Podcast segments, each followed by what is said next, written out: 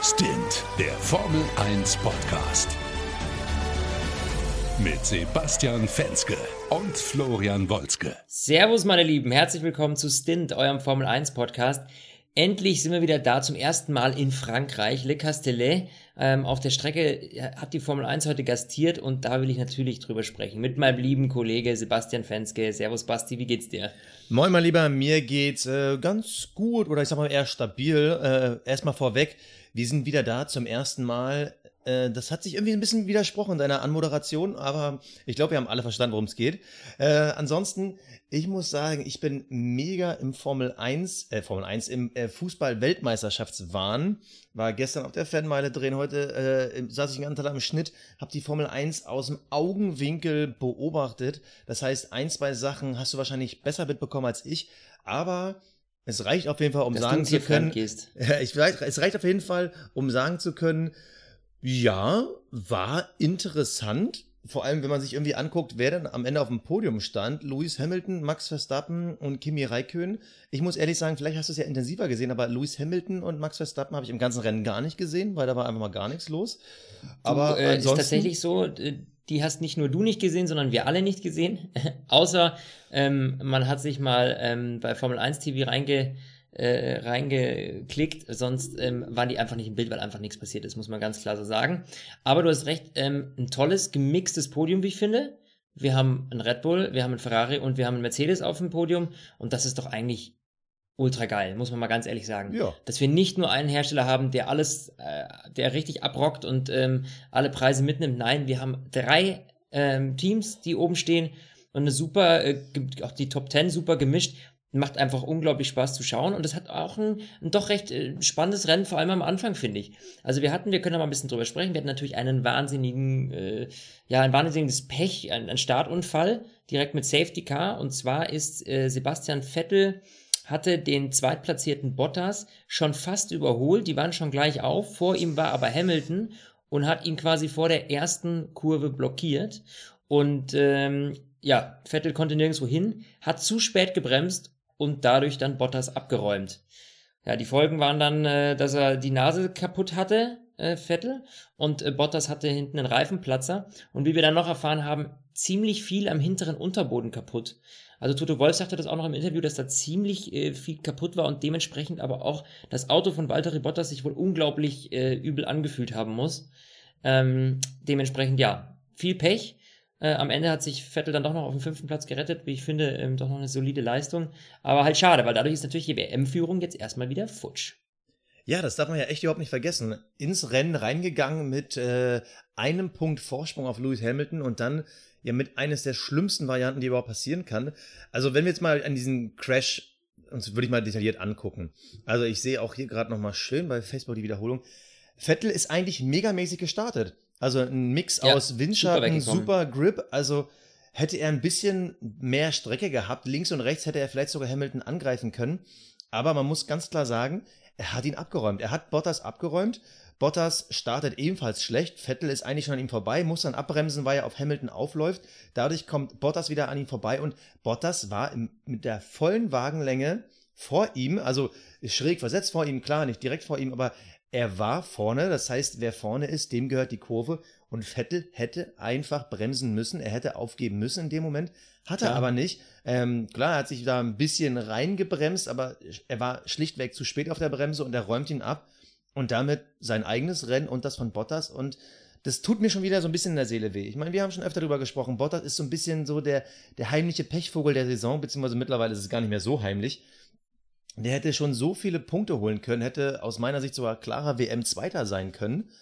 Aber Ja. auch da wieder, das Pech war ihm hold, weil ich glaube, eigentlich mit der Mhm. Performance von Mercedes wäre der zweite Platz von Bottas mehr als realistisch gewesen. Und dann wieder so ein Ding.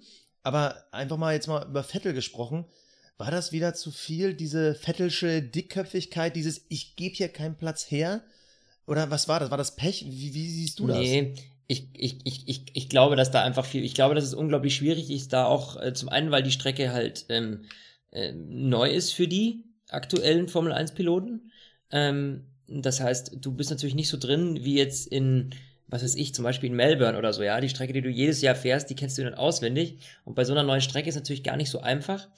dann ähm, muss man sagen, dass auch, äh, was ich so ein bisschen, ich habe ein bisschen recherchiert über den Track und ähm, es ist wohl so auch, dass die Strecke an vielen Stellen unglaublich äh, schlecht einzusehen ist. Also die Bremspunkte zu sehen ist ganz, ganz schwer, schwierig, weil sie ja so eine, weil es eine sehr offene Strecke ist und du dadurch halt, ähm, sage ich mal, links und rechts nicht so die Anhaltspunkte hast. Ähm, und ich glaube einfach, er hat sich da einfach am Ende verschätzt. Also das war halt klar sein Fehler, ganz klar. Deswegen hat er auch eine 5-Sekunden-Strafe kassiert. Aber es war halt auch einfach äh, Pech. Also äh, ganz klar, ne? Das ist bitter gewesen, schade drum. Jetzt ähm, muss er die WM-Führung, äh, hat er abgegeben. 14 Punkte Rückstand sind es jetzt im Moment. Ist natürlich sowieso noch alles drin, vor allem wenn wir noch einige Rennen haben. Aber äh, ja, leichter Knick, würde ich sagen. Ne? Dafür muss ich ehrlich sagen, wenn wir schon bei Ferrari sind, ähm, Kimi Räikkönen, du, wir reden ja auch immer jede Folge anders über ihn irgendwie. ähm, aber ähm, so, solide gemacht auf dem Treppchen. Dritter Platz, einwandfrei. Ja, solide gemacht, sich aus allem gefühlt rausgehalten. Er war da, es sah eigentlich auch gar nicht so schlecht aus, das ganze Wochenende über, aber es war halt irgendwie doch wieder ein klassisches Kimi Raikön-Wochenende.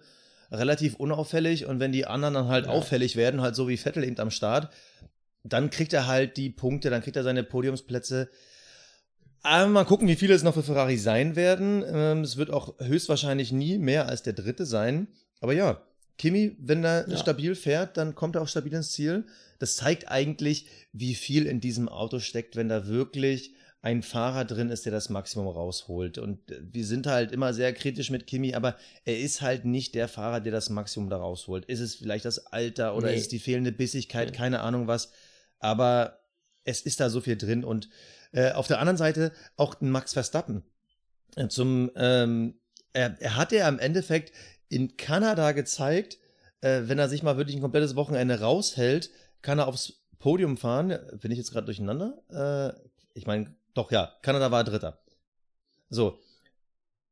Jetzt das zweite Mal, wo er einfach mal so ein Wochenende stabil, unauffällig war und gezeigt hat, mhm ey, ich kann aufs Podium fahren, wenn ich mich konzentriere und mich aus allem raushalte, dann werde ich Zweiter. Ist jetzt insgesamt erst sein drittes Podium dieses Jahr. Es wäre auch für ihn schon so viel mehr drin gewesen und heute hat er gezeigt, wenn er mit dem Kopf da ist, und das hat man auch gesehen, als er äh, nach dem Rennen mit Lewis Hamilton in diesem Auto saß und die noch ein bisschen geschnackt, geschnackt haben vor dem Podium, er war ruhig, er war konzentriert, er war entspannt und wenn er das wirklich in jedem Rennen mhm. zeigen würde, dann würde er da vorne so mitkämpfen, aber er ist immer noch nur Platz 6 in der Fahrerwertung, auch noch ein gutes Stück hinter Kimi auf Platz 5, aktuell 15 Punkte. Aber es, er hat halt gezeigt, ja, er kann es. Er kann es, aber es liegt natürlich auch daran, dass er die, wirklich die, die, den Anfang der Saison richtig, richtig, richtig versemmelt hat. Ja. Und ähm, das aufzuholen ist nahezu unmöglich. Also er ist raus aus der ganzen WM-Kiste. Das muss man mal ganz klar so sagen ähm, in meinen Augen. Ähm, und du brauchst halt wirklich eine Konstanz äh, in, in, in deinem Fahrverhalten auch. Und die, ähm, ja, wollen wir mal schauen, ob er jetzt, äh, oder wie er immer sagen würde, äh, werde mal sehen, werde mal sehen. Werde mal sehen, ähm, ja, werde mal sehen. Werde mal sehen, ob das in Zukunft echt ähm, bei ihm auch noch kommt, dass er das wirklich mal rafft und dieses, dieses Verhalten, das er heute an den Tag gelegt hat, dass das wirklich sich kontinuierlich durchzieht, weil dann ähm, kann er echt was reißen. Guter Junge, aber eben ja. Aber wir sind, wir sind ja immer sehr kritisch. Ich möchte aber trotzdem mal, eine Aufwärtstendenz ist aktuell zu spüren. Ja, klar. Von den ersten, nee, definitiv. Aus den ersten vier Rennen hat er zweimal nur Punkte geholt, zweimal komplett blanko gezogen. Und jetzt die letzten vier Rennen, dritter Platz, gut, der neunte war noch dazwischen, aber dann noch ein dritter Platz und ein zweiter Platz. Das zeigt ja wirklich, dass er eigentlich der legitime dritte Platz in der Fahrer-WM wäre, hinter Lewis Hamilton und Sebastian Vettel, wenn er konstant bleibt. Mhm. Und ich habe das Gefühl, er hat vielleicht gerade so einen Mini-Run, er ist gerade mal wieder so ein bisschen aus dem Fokus raus. Wenn er sich da weiterhin bewegt, wenn er jetzt in diesem Triple-Header nächstes Mal Österreich und dann auch in Silverstone, wenn er das durchzieht, könnte es sogar sein, dass er in zwei Wochen vielleicht sogar schon wieder Dritter in der WM ist, also dort, wo er hingehört. Würde mich auch mittlerweile glatt mal wieder ein bisschen freuen, da ist mal wieder ein bisschen Schwung drin und wer weiß, vielleicht kann er ja doch in einer ganz verrückten Welt sogar noch mal ein bisschen vorne mit angreifen. Ja. Nee, ähm, gebe ich dir absolut recht. Ähm, was man noch sagen muss, was ich ganz spannend fand, jetzt ähm, nochmal kurz zurück zu Vettel. Und zwar ähm, hat der direkt, ähm, nachdem er auch eine neue Nase bekommen hat, gleich äh, quasi ähm, am Beginn der zweiten Runde sich die ganz harten, die gelben Reifen aufziehen lassen. Und äh, da hat man bei Ferrari halt wirklich spekuliert, ne? Schaffen wir damit die ganze Renndistanz? Das wäre schon extrem gewesen, weil über 50 Runden auf einem Reifen, du, boah, das ist schon eine knackige Nummer. Und am Ende, ja, hat es dann auch nicht gereicht. Der hat ja auch seine 5-Sekunden-Strafe abgesessen, ähm, relativ kurz vor Schluss. Ich glaube, da hat man vielleicht auch ein bisschen zu hoch gepokert, weil ja. hätte man ihn früher reingeholt Absolut. und einfach nochmal einen frischen Satz richtig ausgenutzt, ja. Also die Performance von frischen Reifen. Da hat man halt auch nochmal was verkackt. Also das, ähm, glaube ich, äh, hätte noch was bringen können, wenn man gesagt hätte, okay, wir holen dich halt eben wirklich 15 Runden Verschluss rein und packen nochmal richtig gute Schlappen drauf. Da ja. bin ich komplett bei dir. Ähm, da habe ich schon in dem Moment gedacht, nee, Ferrari, jetzt verzockt ihr euch aber ein bisschen. Na klar, es war gerade Safety-Car-Phase und man hat gedacht, man fährt vielleicht durch, aber dass eine Strafe kommt, war ja gefühlt absehbar. Ich meine, es hat ja jeder auf diesem Planeten gesehen, Vettel ja, ja, hat ihn abgeräumt. Klar. Und dass die Strafe kommt, es war für mich absehbar.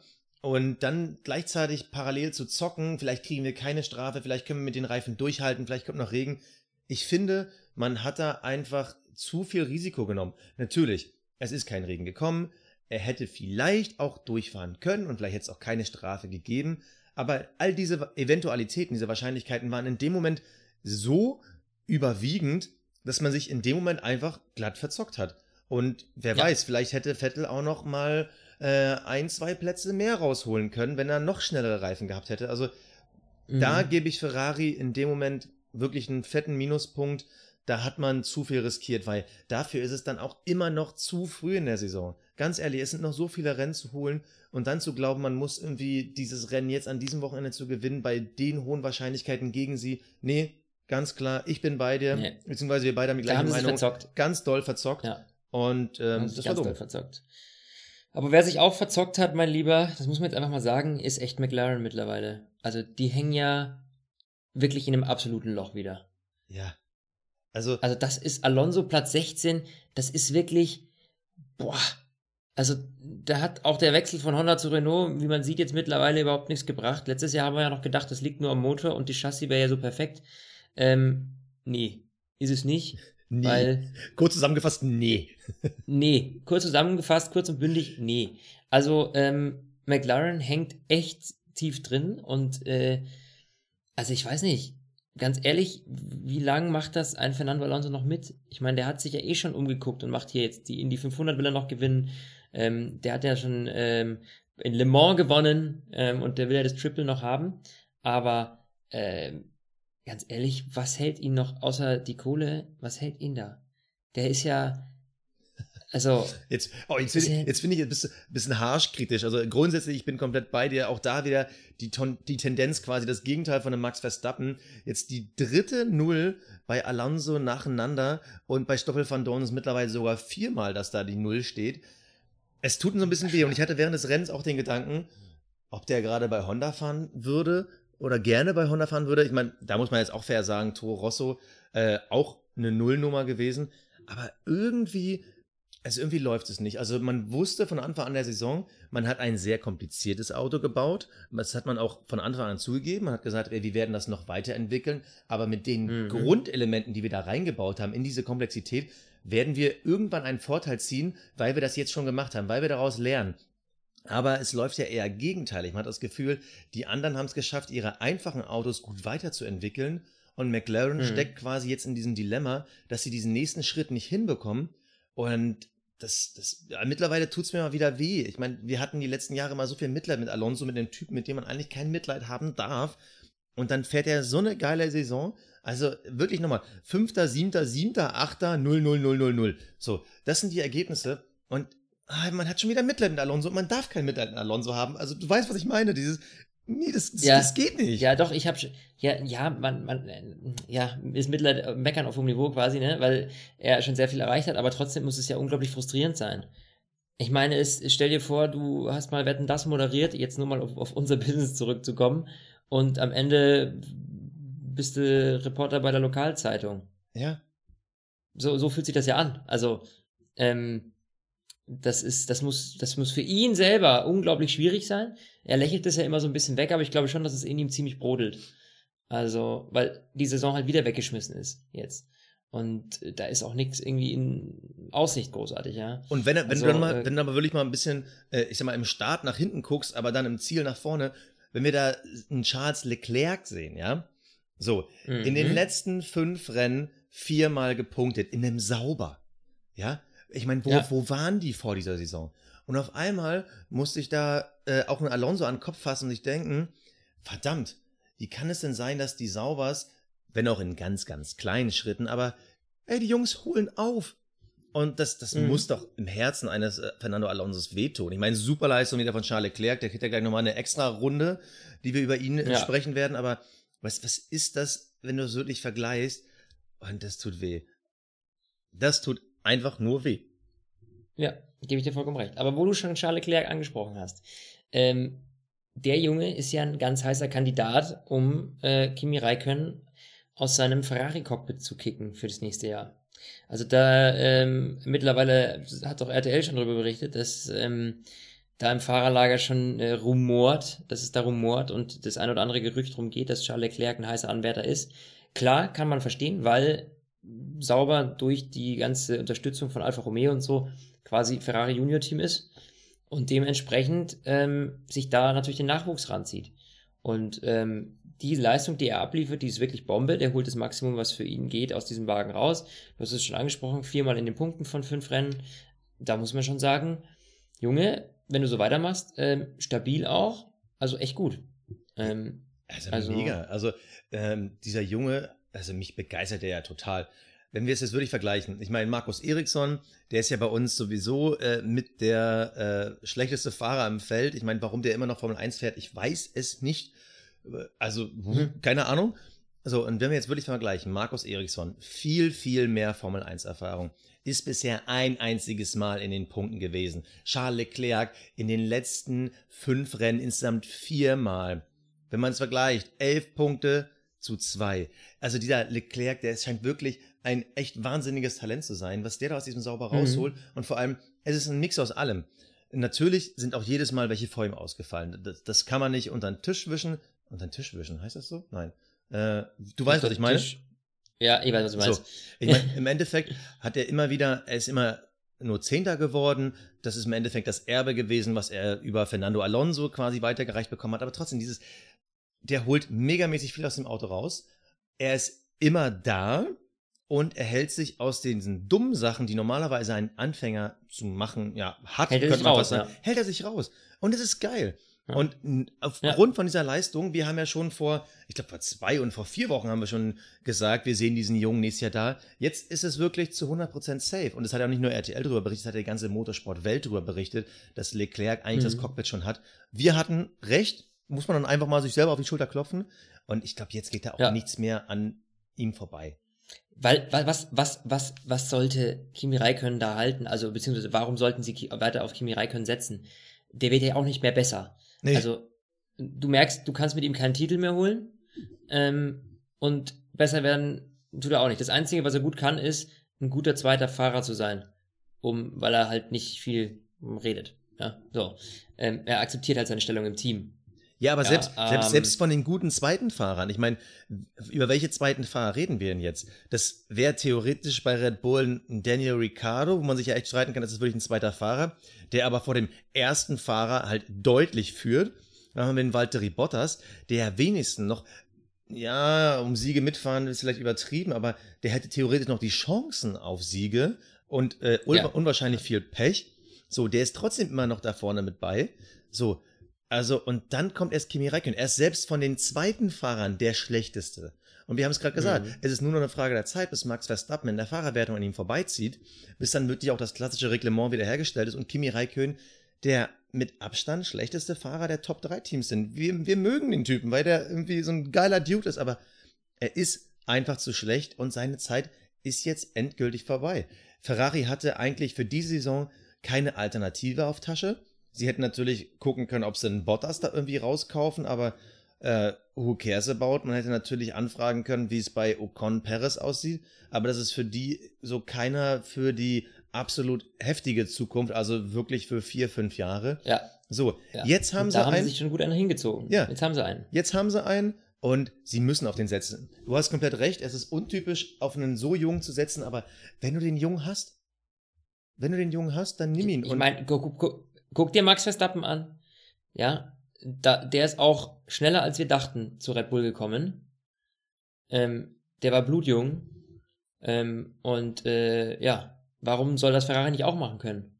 Also, Ganz ehrlich. Ich meine, gut, Max Verstappen hat ja jetzt auch schon mehrfach bewiesen, dass es vielleicht für ihn in der Entwicklung auch nicht geschadet hätte, wenn er noch weiter hinten gefahren wäre. Hätte, hätte Fahrradkette. Mhm. So. Aber Fakt ist, es wird drüber gesprochen. Und da du ja schon einen so überdominanten Topfahrer wie Vettel hast, kannst du es dir mittlerweile als Ferrari auch leisten, einen Leclerc ranzuziehen. Und das ist ja das Besondere ja. an der Situation. Bei Red Bull ist ja das Problem, hätten die einen ultrakonstanten Fahrer, der fleißig Punkte sammeln würde, dann wäre das für die ja mega. So, und dann könnten sie auch ohne Probleme Max Verstappen nebenbei aufbauen. So sind sie ja quasi immer noch in dieser Falle gefangen. Okay, wir haben eigentlich diesen Top Nummer 1 Fahrer, aber der ist halt nicht konstant genug. Deshalb haben wir auch noch den anderen, aber der ist auch nicht so ganz konstant und so. Und Ferrari ist ja, ja quasi in der Luxussituation. Genau. Ja, die sind wirklich in einer Luxussituation. Da gebe ich dir vollkommen recht. Nee, das ist auf jeden Fall eine solide Sache und ich kann mir auch nicht vorstellen, dass da irgendwie dem groß was im Wege stehen würde. Ähm, wir hatten es ja letztes Jahr schon irgendwie fast befürchtet und drüber gesprochen. Jetzt ist es dieses Jahr, glaube ich, echt final, ähm, dass das kommen wird und Kimi Räikkönen seinen Platz hergeben muss. Weil, also ich sehe einfach keinen Performance-Schub mehr bei ihm, muss ich ganz klar sagen. Und deswegen ähm, gehen wir mal davon aus. Aber wenn sich natürlich da was tut, wir halten euch natürlich auf dem Laufenden. Ähm, was Aber lass mal kurz das Fahrerkarussell, bevor du weiter redest, Fahrerkarussell mal ja. kurz zu Ende besprochen. Also es gab ja auch das Gerücht, Daniel Ricciardo wollte einfach zu viel Kohle. Kann ich mir vorstellen, auch ein Ferrari sagt sich, ey, äh, wir fahren zwar Formel 1, weil das zum Image gehört, aber es ist irgendwo auch noch Business. Alles klar. Aber sagst du oder glaubst du, Ricardo bleibt jetzt bei Red Bull und Bottas damit bei Mercedes? Mein Gefühl sagt zu 98 Prozent ja. Ich könnte mir vorstellen, dass Valtteri vielleicht noch wackeln könnte, wenn sich doch noch überlegen, vielleicht einen anderen Fahrer zu holen. Keine Ahnung, ob es vielleicht jetzt ein, Ocon ist oder vielleicht ein Perez oder ob sie vielleicht doch nochmal einen Wehrlein zurückholen. Das könnte ich mir bei Mercedes glatt vorstellen. Aber ich glaube, Ricardo wird jetzt bei Red Bull bleiben und ich gebe Bottas würde ich die 98 Prozent. Ja, ob sie einen Wehrlein zurückholen, I don't know. Ganz ehrlich. Puh, schwierig. Aber, also, aber Ricardo, glaubst du, ist da noch ein Wechsel zu Mercedes möglich? Ich, ich ganz ehrlich, ich glaube, da kommt es halt einfach auf die Verhandlungen drauf an. Ich, ich, ich, ich würde das weder abstreiten noch bejahen. Also, das ist so ein, wenn, wenn das, wenn die Bedingungen stimmen für beide Seiten, dann warum sollte er es nicht machen? Weil er damit auf einem garantiert besseren Auto sitzt. Sage ich mal so, ja. Ähm, weil der Mercedes halt doch noch einen Ticken besser ist als der Red Bull. Das ist halt so, ganz klar. Ach so. Äh, Ferrari wird ihn nicht nehmen, wie du schon gesagt hast, und vor allem, weil, warum sollten sie ihn nehmen, wenn sie den Charles Leclerc haben, den sie ranziehen können? Ja. Ich habe ähm, ich hab ich glaube, dass dadurch die Option gestorben ist. Ich habe vielleicht in dieser Überlegung glatt, ich möchte meine Zahl von eben nochmal zurückziehen. Ich habe eine Sache in der Überlegung vergessen, nämlich der Motor, mit dem Red Bull nächstes Jahr fährt. Vielleicht switch ich nochmal meine Meinung.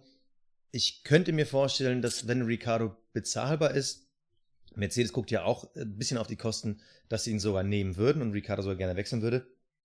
Weil, Achtung, ich muss husten. so, weil Red Bull auch nächstes Jahr in der Versenkung verschwinden könnte. Boom, da sind wir beim Motorenthema. Red Bull fährt nämlich mit Honda. Das war die Bombe, die Bomb, Bomb News quasi, die Breaking News der Woche. Ähm, ja, wir haben es alle ja schon geahnt, sagen wir es mal so, so Breaking News war das eigentlich gar nicht, weil wir hatten da ja auch schon früher mal drüber gesprochen. Da stand ja immer schon im Raum. Ähm, das war ja auch der Grund, warum man äh, Toro Rosso äh, schon mal gewechselt hatte, ähm, um schon mal zu gucken dieses Jahr, wie läuft es da ähm, und dann nächstes Jahr äh, auch auf Honda aufzuspringen. Äh, sie versprechen sich sehr, sehr viel von Honda, ähm, weil es hieß ja auch, dass ähm, klar müssen die ja auch sagen, aber vielleicht ist da doch ordentlich was in der Pipeline. Die Entwicklung für den Motor nächstes Jahr, da wird wohl noch einiges kommen. Die sind sehr zuversichtlich. Und ich glaube einfach, dass das Thema mit Renault einfach auch so ein bisschen, weißt du, das war wie so eine 30-jährige Ehe, die halt irgendwann kaputt ist.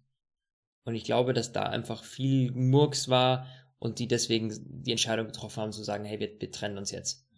Also, ähm, ja, so ganz genau warum, wieso, weshalb, weiß ich nicht, aber auf jeden Fall glaube ich, dass das damit reinspielt.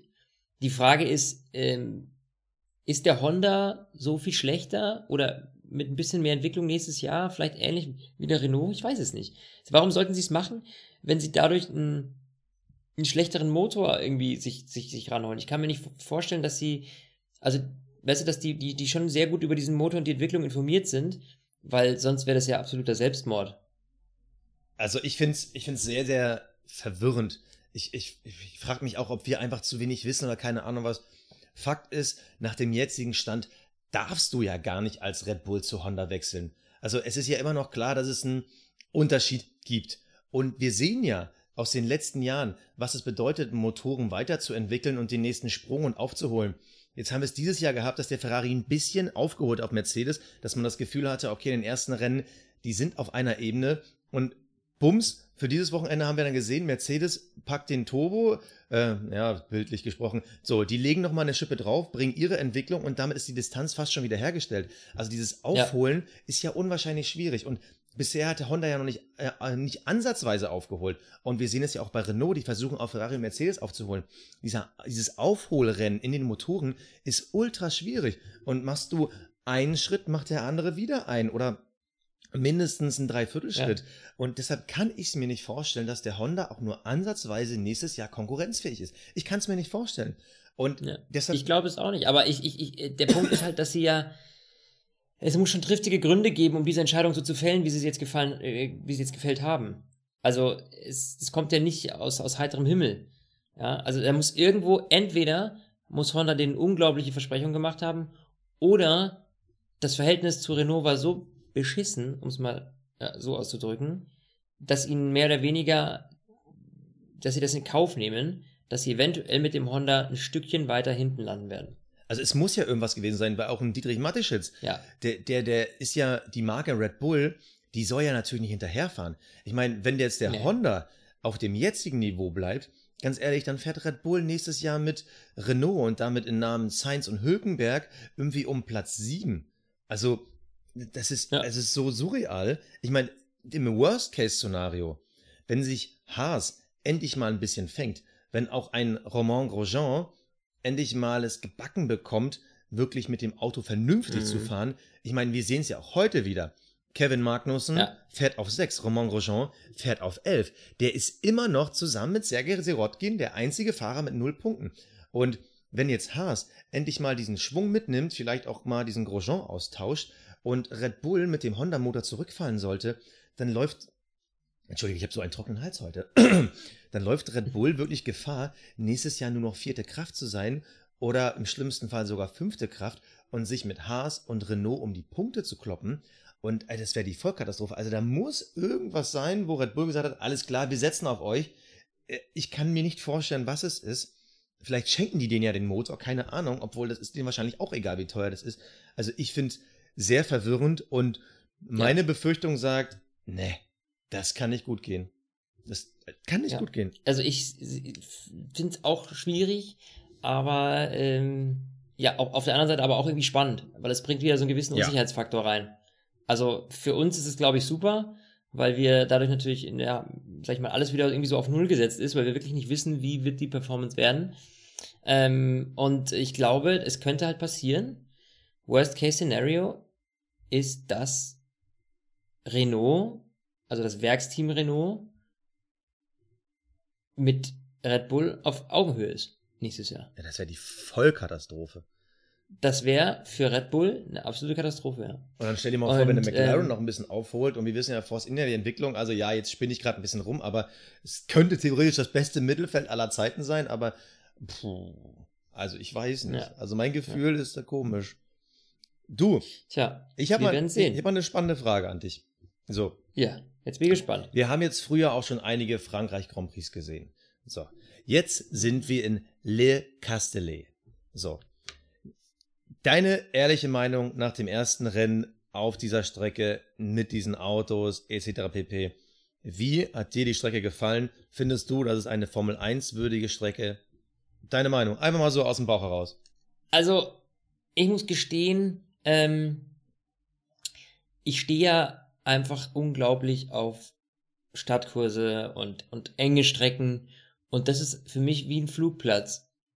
Das ist das Einzige, was mich, also es ist wie ein Flugplatz, wo du einfach, egal was du machst, du hast einfach fünf Kilometer Auslaufzone. Das Spannende an dem äh, äh Kurs ist ja, das habe ich auch noch nachgelesen, diese Markierungen in der in den Auslaufzonen, ja, die haben ja unterschiedliche Farben und die geben den, den Reibwert an. Das heißt, der Asphalt, der auf der Strecke ist, ist wesentlich glatter als der, der ähm, quasi in der, auf der Auslaufzone ist, um eben natürlich die Fahrzeuge abzubremsen, wenn sie rausrutschen. Ähm, Finde ich eine spannende Idee, weil man dieses, dieses Kiesbett etc. spart.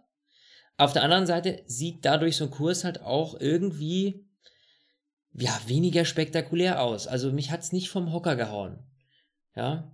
Also, auch also, diese Schikane da noch auf der langen Geraden, so, braucht man die oder, weißt du?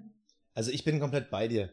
Also ich muss ehrlich sagen, ich fand die Strecke jetzt von der Streckenführung her ganz okay. Also ich finde es auch cool, dass man Bremspunkte nicht einsehen kann. Wir haben schnelle nach außen schiebende Kurven. Fand ich alles eigentlich super. Aber diese Streckenmarkierung fand ich grauenhaft für die Augen. Also gut, ich hatte jetzt mhm. das Problem, dass ich ja immer noch so nebenbei halt in meinem äh, WM-Schnitt saß. Aber wenn du diese Helikopterperspektiven gehabt hast, das Problem ist ja, Le Castellet hat ja so viele verschiedene Varianten, die man diese Strecke fahren kann. Und mhm. durch diese Streifen und diese vielen anderen Streckenvarianten, du hast ja auf den ersten Blick gar nicht gesehen, was ist die nächste Kurve. Weil theoretisch am Ende dieser Geraden ging die Strecke irgendwie gefühlt in drei Richtungen ab. Und wenn du nicht das Rennen haargenau fein verfolgt hast, dann wusstest du gar nicht, welche ist denn jetzt die Kurve, auf die die zusteuern. Also ich, ja. Und dazu noch mit diesen Linien, ich fand es extrem schwierig, dieser Strecke zu folgen. Zu folgen. Also, ja. und das ist aber auch der Punkt, äh, worüber sich die Fahrer auch äh, beschwert haben, dass du einfach auf dieser Strecke keine Anhaltspunkte hast. Dadurch, dass links und rechts eigentlich nur eine weiße Linie am Boden ist und eben nicht wie sonst halt irgendwie eine, was weiß ich, eine Mauer, eine Wand oder eine Leitplanke. Dadurch hast du, und, und mittendrin dann auf diesem Beton, auf diesem Asphalt, kommt dann eine Kurve. Und die ist ja mehr oder weniger nur eingezeichnet. Ja. Und das macht es unglaublich schwierig, Bremspunkte zu finden, weil du keine Anhaltspunkte hast. Außer diese Schilder mit 150 Meter und so, ne? Die hast du, aber das war's dann auch schon wieder. Also das ist irgendwie, fände ich jetzt nicht so sexy, muss ich ehrlich gestehen. Nee. Ich, ich mochte deinen also, Vergleich mit dem Flugplatz. Also mein Gefühl war mittendrin, ja. ähm, bei diesen größeren Kurven mit diesen Monsterauslaufzonen, es hat ein bisschen was von Parkplatz. So, dass du da eben diese blauen Streifen und dann quasi der einzelnen Parknischen und sowas. Also, ähm, es hat mich natürlich ja, farblich nee. sehr an das Amerika-Rennen äh, erinnert, weil da haben sie ja ihre ja. Stars und Stripes aufgemalt. Deshalb, eigentlich finde ich es ja gar nicht so schlecht, auch mal ein bisschen da Farbe reinzubringen, als jetzt nur schwarze oder graue Betonebene. Aber hier hat man es echt ein bisschen übertrieben. Streckenführung ist okay. Ähm, Gibt paar, schlimmere, ja, aber auch bessere, sind, muss man ganz klar so sind sagen. Ein paar schöne Kurven mit bei. Jetzt nichts so, wo ich sagen würde, oh, das ist jetzt so total so ein Signature-Piece, wo man denkt so, wow, das ist jetzt so ganz speziell. Also die letzte Zone, da sind ein paar schöne Kurven mit bei, absolut. Aber Leute, für mm. nächstes Jahr mm. und von mir aus pflanzt da nochmal ein paar Bäumchen hin oder keine Ahnung was, aber äh, ganz ehrlich, diese vielen Streckenführungen fürchterlich. Oder übermalt die auch von mir aus. Übermalt die Strecken, die man nicht fahren muss, äh, für den Moment auch. Das fand ich nicht so nice. Aber ansonsten, ich finde es persönlich ganz geil. Wieder äh, eine europäische Strecke, die extra kommt und nicht wieder irgendwo in Timbuktu. Ähm, das hat mir sehr gefallen. Ich bin, ich finde es super, dass Frankreich wieder mit dabei ist. Und ja. ich hoffe, dass man da noch ein bisschen was entwickelt. Das Rennen würde ich jetzt so als mittelmäßig abstufen. Solides Mittelfeld, ne? Es war, jetzt, gesagt, es ja. war jetzt nicht ultra ähm, verhalten, dass man sagt, irgendwie da passiert ja gar nichts. Also da war schon ja. ein bisschen was geboten. Es war natürlich aber auch nicht so ein Brecher wie jetzt teilweise die Stadtkurse, aber gut, das kann man auch so dann. Das ist auch schwer zu vergleichen. Ja, also ein Stadtkurs und, und, und, ein Track kann man eigentlich nicht vergleichen. Das ist, ähm, äh, das ist, ja, das geht einfach nicht. Ne? Aber wirklich dieses, aber das Schöne ist dieses ja, Signature-Ding, was ich sage, wird dieses Special-Ding, wo man sagt, ah, okay, das ist Le Castellet, das ist geil. Äh, ich sag mal vergleichsweise mit ähm, beim Amerika Grand Prix wo du beim Start diesen riesen Berg hochfährst. Da hat man sich ja auch ja. einfach so ein Ding gebaut, wo jeder Fan sofort weiß, das ist dieser, dieser Startzielgeradenberg in Amerika. Das haben sie ein bisschen verpennt. Mhm. Da hätte noch wirklich das Special-Ding sein können. Aber ich sag mal, ich gebe dem eine solide 3 in der Hoffnung, dass sie nächstes Jahr noch einen draufpacken. Ja. Es ist ja auf jeden Fall ähm, ähm, Platz äh, für Improvement auf jeden Fall da. auf dem Flugplatz. Ähm, ja, aber das Schöne an der ganzen Sache ist ja, mein Lieber, dass wir jetzt nicht mehr warten müssen, sondern wir haben jetzt tatsächlich im Moment drei Rennen in Folge. Ja, meine Freundin ähm, freut sich schon.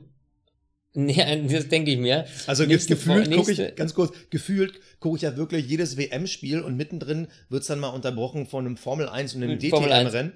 Und also, meine Freundin hat äh, original die Tage zu mir gesagt, schön, dass wir uns die nächsten drei Wochen nicht sehen. Ich so, ja, ich kann da nichts für, das ist die FIFA und die FIA ja, und all ja, die genau. Leute, das sind die, die Bösen. geben das hervor. Es ist also wirklich schrecklich. schrecklich. Auf jeden Fall ist es enorme Belastung, nicht nur für deine Freundin, sondern auch für die Mechaniker und die Logistiker, äh, muss man mal ganz ehrlich sagen, weil das ist schon heftig, ey. Du siehst deine Family nicht, du bist die ganze Zeit on Tour, du musst innerhalb einer Woche ein- und auspacken, alles ready machen, dich auf die neue Strecke einstellen. Also da habe ich, muss ich echt sagen, gut ab, höchsten Respekt. Nächste Woche geht's dann nämlich direkt weiter in Österreich. Aber ganz ehrlich, wer hat denn diesen Tripleheader, ganz ehrlich, wer hat diesen Tripleheader mitten in die Fußball-WM geplant? Also ähm, zum Glück war ja. Äh, Anstoßzeit, wollte ich gerade sagen. Der, zum Glück war der Start natürlich versetzt zu einem Spiel, aber ganz ehrlich, direkt nach einem England-Spiel, und wir wissen ja, dass die Engländer Formel 1 verrückt sind, direkt an die Formel 1 zu packen, auf die Gefahren, dass sich das überschneidet, also finde ich nicht clever. Ich hätte diesen Tripleheader direkt nach der Formel, äh, nach der, ich komme ständig durcheinander. Ich hätte die, diese drei Rennen am Stück, diesen Tripleheader hätte ich direkt nach der Fußball-WM gemacht, weil dann kannst du noch ein bisschen Sogwirkung ja. erzeugen, dass ich Aber du weißt ja nicht, der Punkt ist ja, du hast ja nur bedingt Möglichkeiten, nachher äh, das irgendwie hin und her zu schieben. Also. Ja, aber die, Frau, aber, aber die Fußball-WM, die ist ja jahrelang im Vorhinein bekannt. Und dann kann man sich ja auch die Anstoßzeiten ja. ausmalen. Ich meine, ja. Katar in vier Jahren, das werden ähnliche Zeiten wie jetzt. Und da würde, wenn ich jetzt jetzt planen würde, würde ich sagen, okay, in vier Jahren plane ich das so, dass das vielleicht nicht unbedingt reinfällt. Ich meine, gut, wir werden jetzt die, die TV-Quoten etc. morgen sehen. Aber ich glaube, das tat der Formel 1 nicht gut, das wirklich so ja, aber in die wird WM Katar, äh, bin ich da jetzt noch richtig, weil ich habe mit Fußball echt nichts am Hut, aber ist Katar nicht im Winter? Na, das ist ja noch nicht raus. Ah, das ist noch nicht raus, weil wenn es nämlich im Winter wäre, dann wird sich das sowieso nicht überschneiden. Aber gut, komm, bevor wir hier groß äh, um den heißen Brei herumreden, Österreich gibt's nächste Woche und danach gehen wir nach Silverstone, nach Großbritannien. Ja, da freue ich mich mega drauf. Ähm, wird eine coole Sache. Ja, mein Lieber, und es hat natürlich auch heute wieder Spaß gemacht. Ähm, quasi die Premiere seit zehn Jahren in Frankreich mal wieder. Ähm, ja, und wir hören uns dann nächste Woche, mein Lieber. Gell? Hat mir Spaß gemacht. Bis zum nächsten Mal. Tschüss. Stint, der Formel 1 Podcast. Mit Sebastian Fenske und Florian Wolzke.